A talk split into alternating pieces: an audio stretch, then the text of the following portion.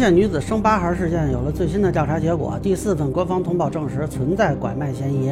那么这件事会追究哪些人的责任？法律上如何判断？大家好，我是关注新闻和法律的老梁，让我来跟您聊聊这事儿。啊，总算这件事等来了徐州市联合调查组发布的一个通报。啊，之前全网热议的女子被锁屋内生育八孩事件呢，有了最新的调查结果。女子杨某霞的丈夫董某民啊，因涉嫌非法拘禁罪被刑事拘留。另外有一对夫妇呢，因为涉嫌拐卖妇女被拘。整个通报呢，大家可以去看一下啊。我觉得呢，有这么几点值得关注。首先呢，基本可以判断是有拐卖行为了啊。根据此前的一份通报内容呢，这个被拘的这对夫妇中，这个女子桑某妞是杨某霞的云南同乡，呃，要把杨某霞带到江苏治病。但是当时的通报说呢，这个杨某霞在火车站走失后，这个桑某妞一没报警，二没通知家属，啊，这显然不合理。那么现在联系两份通报，可以判断是他把杨某霞给卖了。呃，其次呢，既然是有卖的，肯定就有买的。那之前高度怀疑是这个董某民买的，但是现在网上也有大 V 说啊，是其他人买的，然后呢被这个董某民是捡到。目前看呢，给他定的是涉嫌非法拘禁罪。个人看法啊，这个董某民暂时不排除有拐卖嫌疑。啊，除了这两个罪名之外呢，还涉嫌强奸罪，因为不管杨某霞明确反对，还是说他因疾病失去反抗能力，跟他发生关系都可能构成这个罪名。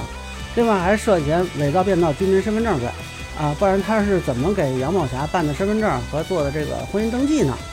那么还有呢，可能涉嫌的是虐待罪，啊，这个要看有没有虐待行为以及有没有相应的虐待后果，比如说身上伤情之类的。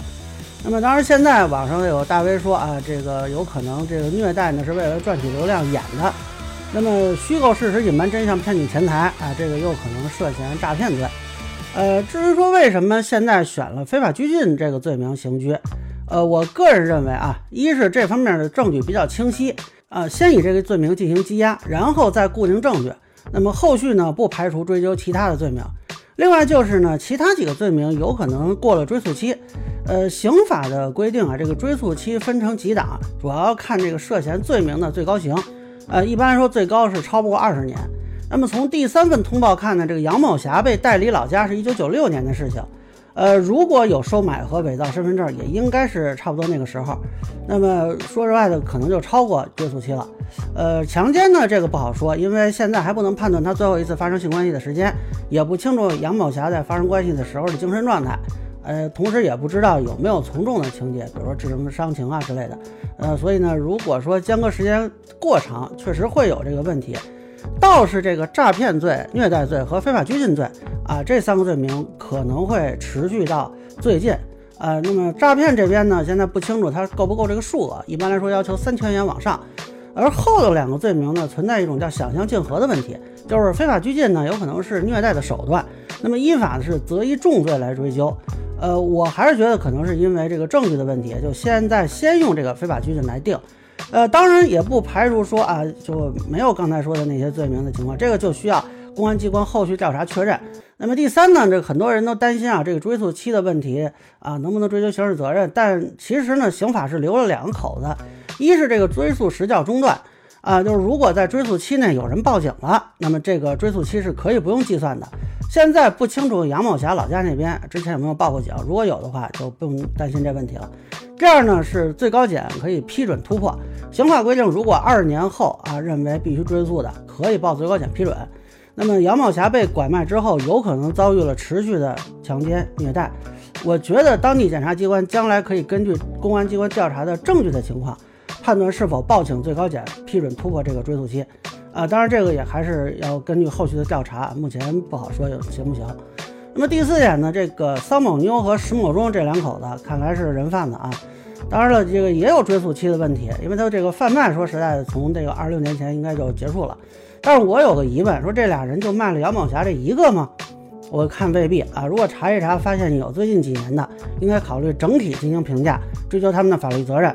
包括后续如果呃人比较多或者情节比较严重，也可以考虑向最高检申请突破他的追诉期，啊，当然呢，也如果说像某大 V 说的那样，说是另有收买者，不是这个董某民买的，那个收买者恐怕还真就过了追诉期了，因为那个杨某霞脱离他的这个控制也有一段时间了，而且呢，我现在看不出这个里头有报请最高检批准的情节，呃，当然了，是不是有这么一个人啊？我觉得还是要等这个官方通报。呃，对当地的一些人呢的相关责任的追究也会有。呃，之前那份通报提到呢，说纪检监察部门对涉嫌失管、失察、失职、渎职的问题进行调查。杨某霞的户籍信息和登记这个事情显然是有问题的，包括这八个孩子的生育啊，是否符合当时的这个计生政策也值得怀疑。但这个时间确实比较长了啊，你追究当时具体责任人可能稍微比较困难。但是呢，一开始这个调查的通报说的时候，为什么没有发现这里的问题？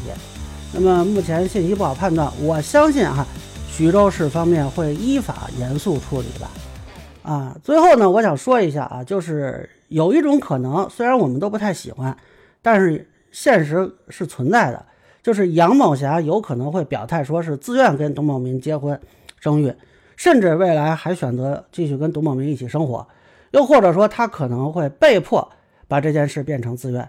毕竟，现实情况是他已经是这个年龄，且生育了这么多子女，他的人生轨迹已经很难改变了。